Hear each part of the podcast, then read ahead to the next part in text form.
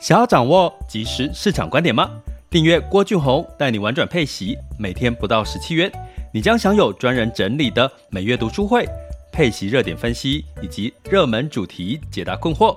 不论你想通过基金、ETF、美股或台股打造你的现金流收入，我们都能为您提供支持。点选资讯栏的订阅链接，了解更多。让我陪你一起投资理财。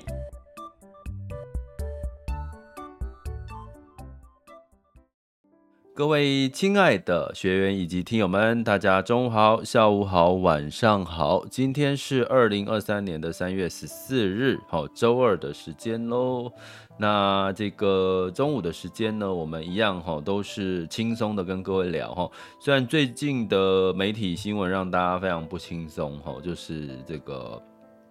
这个呃 SVB 的事件呢，还一直在延烧这个话题。哦，那当然有有这个媒体会有一有一部分会说啊，应该要准备要现金为王啦，就是要准备多一点现金哈，就是投资的部位哈，呃，减少投资风险资产的部位。哎，另外有一个说说法是，哎，这个呃，像高盛啊哈，他最新就说三月份可能都不升息喽，哈，因为这次 SVB 的这个倒闭事件呢，可能会引发担心这个一连串的这个金融危机哈，所以。就是有高盛率先跳出来说，诶，可能三月份连升息都不升息喽。但是目前最新的比较可靠的数据是，大概三月二十二日呢，可能还是会升一码，哈。但是几率呢也调降到七十 percent 了，哈。也就是说，三月份升一码的几率是七十 percent，比之前八十几是来的低。然后三月二十二，现在才三月十四嘛，所以还有一周以上。所以也许真的会慢慢再降下来，也说不定哈，因为又有另外一家银行倒闭了哈。那所以呢，在这个情况呢，当然恐慌指数也来到了二十四以上哈。那呃，所以看起来似乎整个状况二十六哈，现在最新的 VIX 恐慌指数是来到二十六哈。那再加上第一季都是资金导向哈，资金在引导这个市场的方向。所以资金就特别容易恐慌，哈，受到情绪的影响。所以在昨天，哈，我们可以看到这个美股，哈，基本上呢也是跌，欧洲也是跌比较多，哈。不过有三个产业相对抗跌，哈，一个就是这个公用事业了，哈，一个是这个医疗，哈，医疗也是防御类型，就是防御类型。还有第三个就是科技，哈，这呃主要是这几个产业呢。相对比较抗跌哈，所以呢，应该怎么去看待？我觉得我们现在就在当下，我们就顺势着看着它走哈。但是我比较稍微有一点点的、一点点乐观、一点点乐观的原因是，其实大家可以看到，其实美国联准会或财政部都在第一时间跳出来说，这些存款户一定领得到钱。我觉得这个积极度是。过去比较少见的哈，就是这个美国的这个呃官方的积极度，我觉得是比较少见，所以我反而比较会有一点点的乐观哈，在于美国官方直接的介入。那这个直接的介入呢，我们就可以来看到什么呢？其实，在所有的事情里面，只要有官方介入的话，哈，通常呢，有可能它的这个呃最后就是大事化小。那欧洲呢？昨天的跌幅是比美美股来得多哈，原因是欧洲呢，他认为这个美国银行的这个金融事件呢，跟欧洲可能影响不大，所以他没有要特别去做些什么事情去防范这个风险哈，所以让这个欧洲的金融股哈跌幅就比较多一点哈，所以昨天的欧股的表现是比美股来得弱哈，但是所有的事情呢，呃都。都在持续发生当中，我们也不用特别的去下一个结论了哈。那只是目前看起来各派的说法都有。那我做一个简单的结一个看法，就是说，其实 A V S V B 这个矽谷银行啊，它是十六全美国的十第十六大银行哈。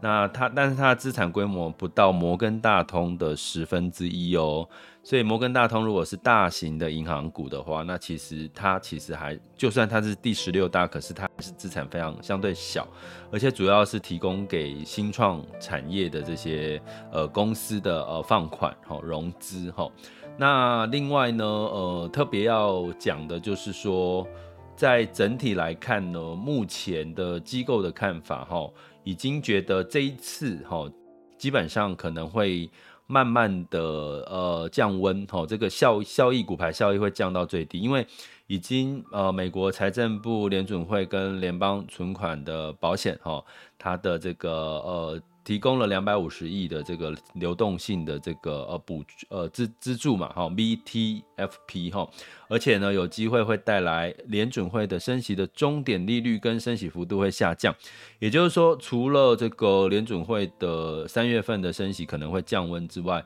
有可能呢可能升息也不会拖到六月份，甚至呃有一个说法认为说二零二三年的这个下半年哈有机会降息哈。但是不管怎么样呢，就得到一个结论，就是美元偏弱嘛，哈，美元偏弱就带来黄金避险跟黄金的资产的一个上涨，哈，所以你只要弄懂这些逻辑的话，其实大概你就不会太过于担心，因为其实美国官方出手了，那呃，基本上呢，这个流动性的问题就是很简单嘛，哈，就我们刚刚讲的，它就是没有办法应付这些所谓的呃挤退的这个。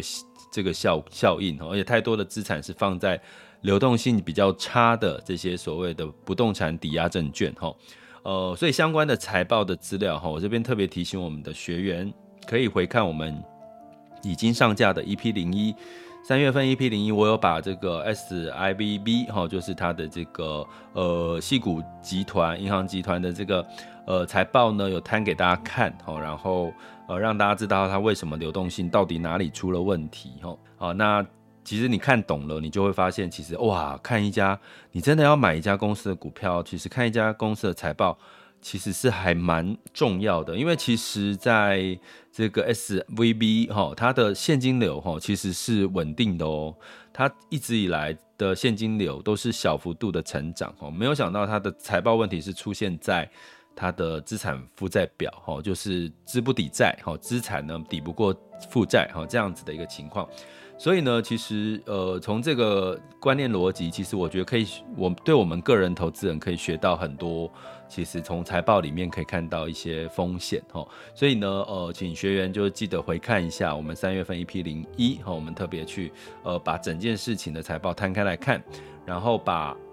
这个目前全球市场的数据把它加进去看。然后再整理出三月份的一些这个方向跟这个热点分析哈，所以大家可以回看。那我也请欢迎这个加入我们的订阅方案哈，就是点选 Mr. Bus Mr. Bus 赞助方案以及我们的网校 School 点 Happy to be Rich 的这个赞助方案哈，都可以看到这个相关的学习主题。好，那所以呢，我刚刚讲到财报这件事情哈，你就知道流动性对企业有多重要。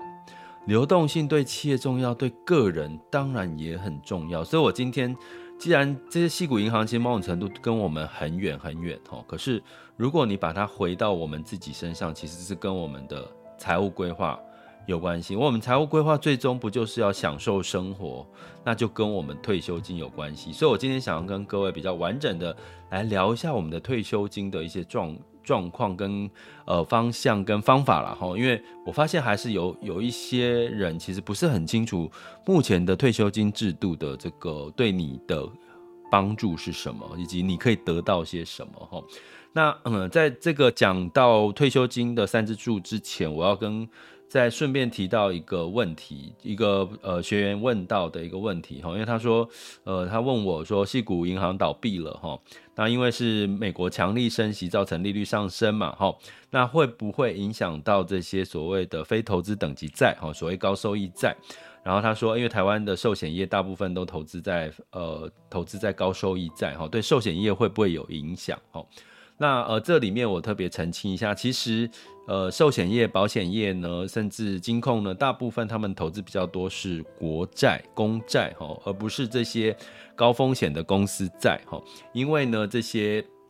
公债哈，这个国债呢，相对来讲，它其实仍然虽然有风险，可是你只要持有到期的话，大部分因为有政府嘛，哈，尤其是美债有美国政府的一个保证，应该没有人会觉得在这个状状况下，美国政府会倒闭吧，哈，所以这个部分呢，基本上。哦，大部分的金融公金融产业持有的比较多哦，在台湾呢，哈，持有的比较多是公债，哈，公债的部分，反而你要看的是公债的，呃，殖利率的变化对于这个呃寿险业的影响。比如说公债近期，比如说它的殖利率是来到三到四个 percent，所以只要这个我们的寿险业金金融业呢去买了这些。债的话，诶，其实相对来讲，它是比较可以去支应哈，比如说寿险的呃利率哈，过去早期发行比较高高股利呃高值利率的这些保单哈，预定利率比较高的这些保单，它比较可以稍微压力稍微缓解哈。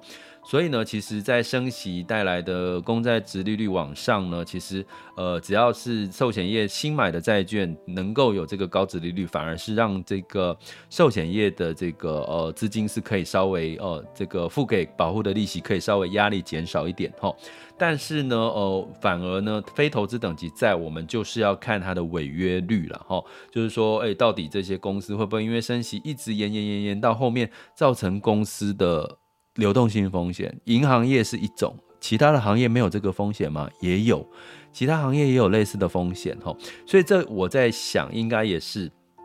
美国的这个官方他担心，诶，银行业已经出现了这个倒闭的风险，如果再来。其他的产业也出现类似，或者是一些中小型的产业出现类似的风险的话，哈，倒闭的风险，可能它就呃真的会掀起这个骨牌效应，哈，所以呢，就才会有机构去说，哎，可能接下来升息的这个状况可能会稍微的这个减这个减弱，哈。那呃，我们在讲这个保险业跟金融业，我们可能要有一个概念，哈。保险金融业是处理短期短线资金，就是我们想说存款呐、啊，哈这些的哈，他把我们短线的存款去做，比如说你会看到，大部分金融金银行卖给你的，跟你推销的都是所谓的一年期的定存啊，哦或者是这个呃存款哈，这个活期存款三个月的活期存款，因为银行呢主要处理的是。呃，短年期的这个资金，那保险公司处理的就是中长期的资金，比如说你买的储蓄险保单可能是六年期、十年期、二十年期，所以保险公司的定位，它的资金资金都是在做一个比较中长期的规划哈，所以某种程度呢，保险公司可能比这个呃银行呢更不能倒哈。呃，因为银行呢的长中长期的资金如果出现问题的话，其实它影响到的是可能比较范围比较大的一些这个资金的一些运用哦，比较长远、比较稳定性的资金运用。那银行影响比较多的，比较会是短线的资金的一些一些状况。比如说，我们从矽谷银行看到它就是存款，哈，诶，存款就提不出来啦，哈，短你要资金的流动性就出了问题，哈。所以呢，其实大家。真的要建立好这个你的资金要分，所以我们在资产财财务报表里面会有流动性的资产，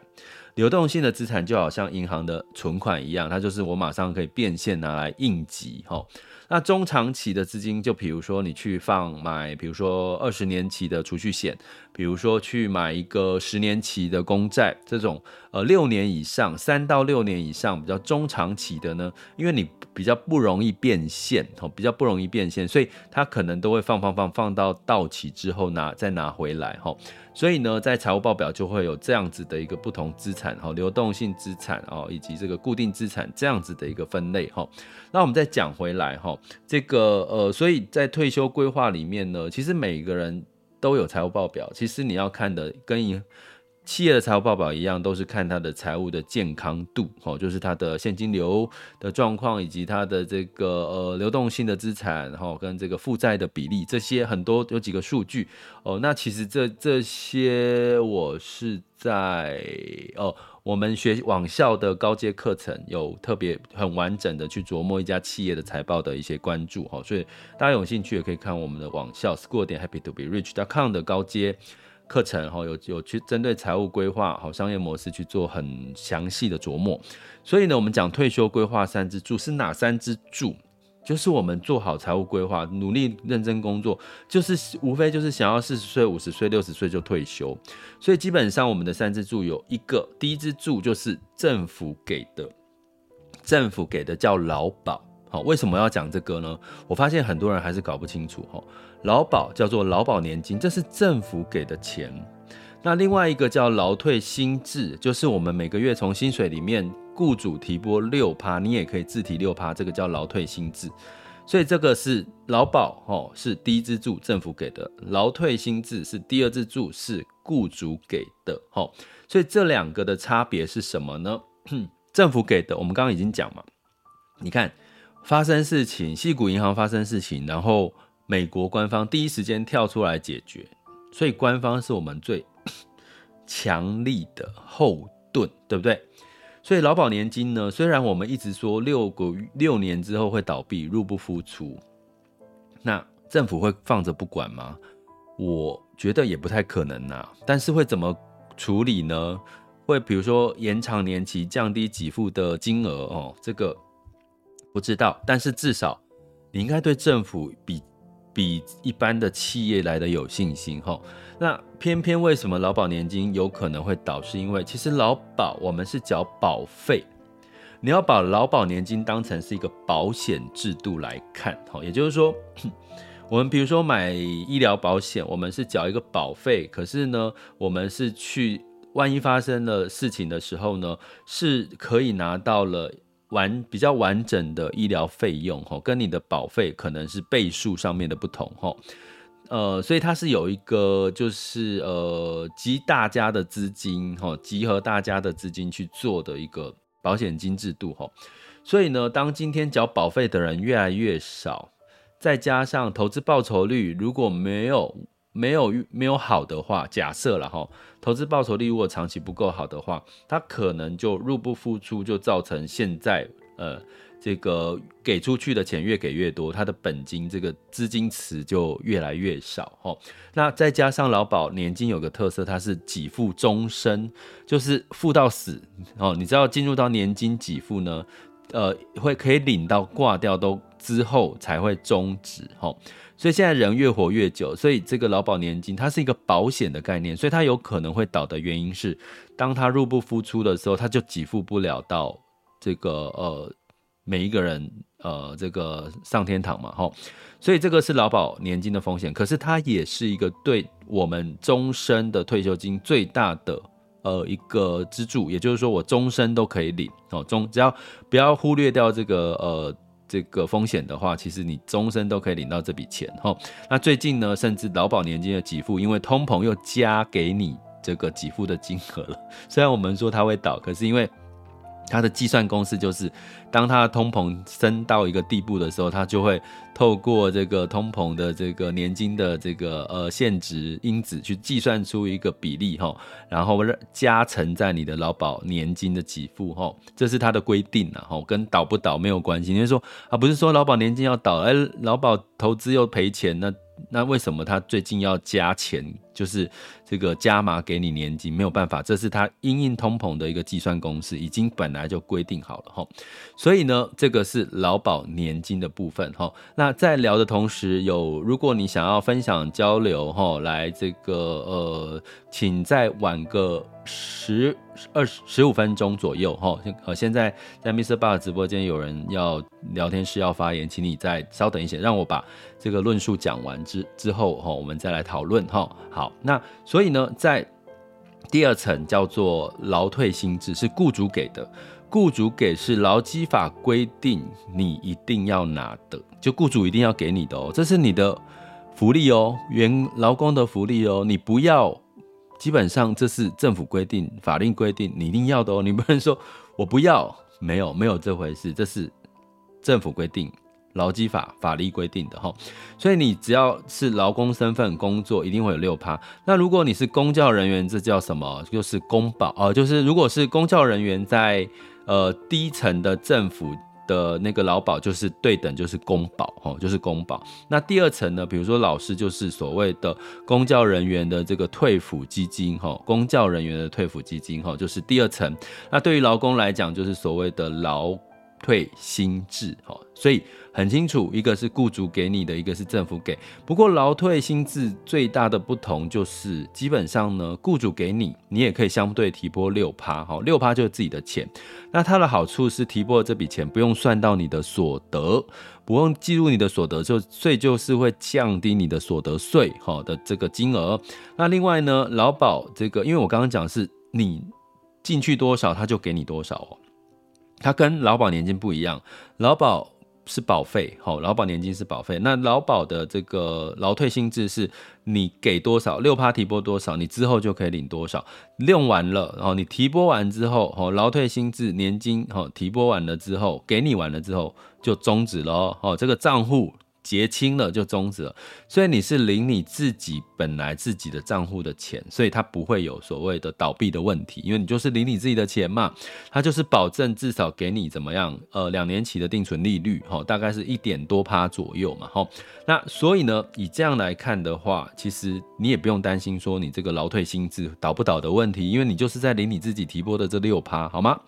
好，那这个呃，那当然它的好处是政府哈，劳退薪制是政府在这个代操，他找这个投信哈，委托这个投信来做代操哈，投信投顾代操，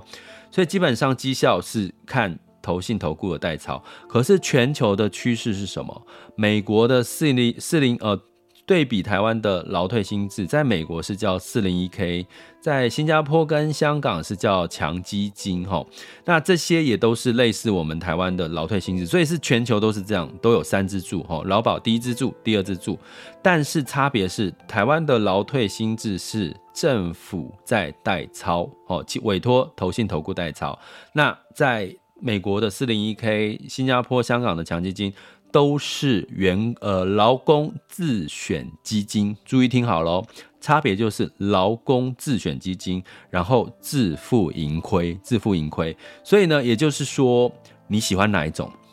你喜欢自己投资基金，而且像比如说举个例好了，美国的四零一 K 的退休金账户，就是里面呢有连接了富，比如说富达，哦，富达是在美国很知名、很很老牌子的。这个退休金的这个一个呃知名的一个呃投信品牌哈，所以呢基本上哈，比如说你四零一 K 里面就有看到富达的什么呃退休目标基金哈，比如或者富达的什么基金让你选，你可以去选啊，绩效是什么哈？这个风险自负，它涨或跌涨就是算你的，哎赔也算你的哈，就是你要自己自负盈亏。请问在座的各位，你要哪一种？台湾目前是政府代投资股票加债券，股票的部位加一部分的债券，然后，呃，从现在推十年，往前推十年，大概四趴左右的这个呃投资报酬率，哈，过过去十年来大概四趴左右，好，平均啊，这是平均哦，平均报酬率是四个 percent，在座的各位，你们觉得喜欢哪一个？但是呢，未来呃。全球的趋势应该会走向自选基金了哈，所以我我觉得啦，台湾的劳退薪资应该早晚还是会变成自选基金，所以你一定要多多学习自己投资这件事情哦哈，因为这个是趋势，全球基本上澳洲也是都是自选基金，所以未来哪一天台湾真的自选基金了，劳退薪资你就要学了怎么去选择标的，好吗？所以在这个时候，我会建议大家就是加入我们的。付费订阅方案呢，一起跟我们一起学习嘛。等到那一天，老退新制呢，这个六趴哦，开始自选基金的时候，你就知道怎么帮自己做最好的选择哈。那另外呢，还有哎，我要讲的是什么？对，自选基金，其实台湾已经有了。台湾大家记得吗？公教人员退抚金已经是自选基金了。好，我们劳保的劳退新制是政府代操，可是我们的公教人员的退休金其实已经是自选基金。可是比较可爱的是，很多老师他其实不太熟悉投资基金这件事情，而且是基金哦，哦是基金，所以他们都选什么？选放在银定存账户。其实。过去我们的公教人员的这个呃自选基金的发展，就是前一两年，因为老师不会选基金，不太会选基金，他又怕赔钱，所以他干脆把钱呢就放在所谓的哦银行这里面的一个所谓的定存账户。诶，那教育部啊发现说这样不可以啊，这样老师的退休金都没有都没有效益啊，投资效益，所以就开始去。跟老师做办了很多场的演讲，然后教他们怎么去自选基金，然后去调整他们的基金，才慢慢的让一些老师的这个退休金不要都放在所谓的定存，然后是可以去挑选一些比较有风险，好，但是有机会收益可以高一点的基金，哈，所以这就是台湾目前其实已经有两套了，哦，公教人员是自选基金，可是这个劳保劳保退休劳退薪制是。这个政府提拨，那你喜欢哪一种呢？好，那我应该反正第三种就是自己选了啦。退休三支柱的第三支柱就是自己选，就是自己规划了哈。自己规划呢，所以我们在我们频道里面一直在讲玩转配息，就是你透过配息当核心资产，比如说你可以透过基金，透过。ETF 哦，透过股票的存股股利都可以，这些都是所谓的配息的一种方式。这些配息的方式主要都在帮我们创造什么？不管从第一支柱的劳保年金，第二支柱的劳退薪制年金，第三支柱的配息退休呃这个基金 ETF，都是在帮我们增加我们的现金流收入。好，这就讲回到流动性了。所以我们再回想。为什么流动性有这么重要？因为一旦你的入不敷出，你去想哦，你退休之后，哈，呃，我们先想讲坏的一层面哈。如果你退休之后，诶，你花的钱，甚至你要花医疗费用，花一些什么费用呢？或者是你还要支付房贷的费用，你的收入，退休的收入是远远低于你这些必要开销。请问你的退休生活，你可以想象得到那个画面场景吗？应该很辛苦。相反的，如果你的低支柱劳保年金、劳退薪资，再加上你个人规划的这个配息现金流收入加起来，甚至远远超过你的必要支出，你可以缴房贷，可以缴你的医疗费用，可以缴你的一些呃旅游生活品质的相关的一些费用，那你的退休生活不就很开心吗？当你的退这个流现金收入是远远大于你的必要开销，甚至所有的开销，你不就是可以提早退休了吗？如果这个时候是四十岁、五十岁、六十岁，你就提早退休啦，对不对？所以呢，在退休规划的三金三支柱，请各位去想的是你的现金流，去计算一下，你透过劳保年金、透过呃劳退薪资、透过个人规划，你到底可以创造出多少的现金流？劳保年金，你把它当成是保底保本的哦，基本上因为它是。一定会给你的嘛，哦，除非它倒，除非它倒闭，哦。但是官方诶，政府的诶，吼，我实在很好奇未来会怎么发展。第二支柱劳退薪制，它也是有保底哦，吼，你的本金至少给你两趴的定存，呃，两年期的定存利率，但是你只是领你的本金回来，就是分期领回来的概念，它也是保底的，吼。这两笔现金流再加上你自己规划的。好，那平均呢？每一个人大概，如果你努力工作，薪水有四万多的话，大概你每个月会有差不多两万多块钱的这个现金流，是从劳保年金加劳退薪制，两万多到三万多，基本上保底嘛，够用。其他的就是第三支柱自己规划。所以，当你建立好这样子的规划，你回头用财务报表、财务健康度来看，你不就是有比较稳定的？退休金收入是来自于劳保年金跟劳退薪制，另外一个比较不稳定、需要冒一点风险的，你个人的规划，透过这个风险投资，呃，当然你也可以透过储蓄险。储蓄险没有风险吗？也有嘛，哈，因为它有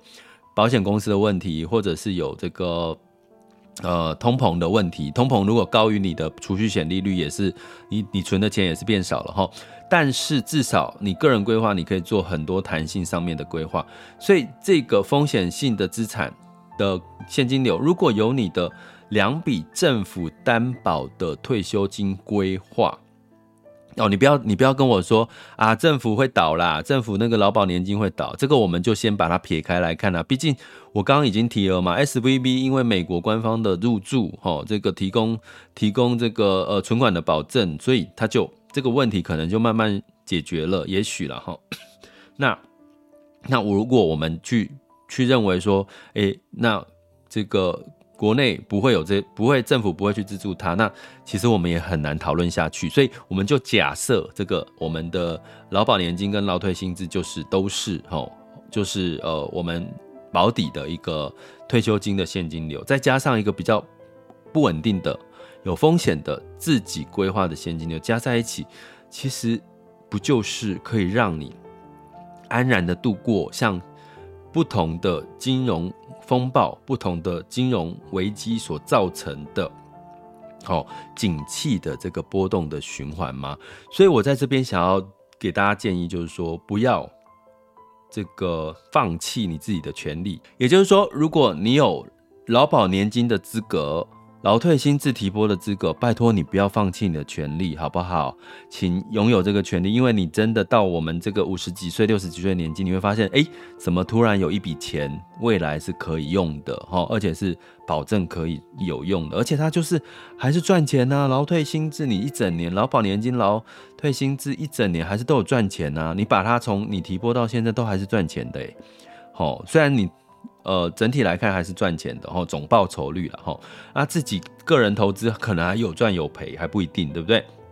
好，所以呢，你用这样的角度来看呢，哦，请自己请务必要把你的退休三支柱做好，来因应呢未来就算真的 SVB 因为流动性的问题，美国强力升息带来的金融风暴之类的，真的假设真的发生，或者是疫情那个时间发生，其实你的退休金还是一直在。一直在长大，你的退休金还是一直在长大，好吗？这才是最重要，这是让我们安身、努力工作，年轻时努力工作，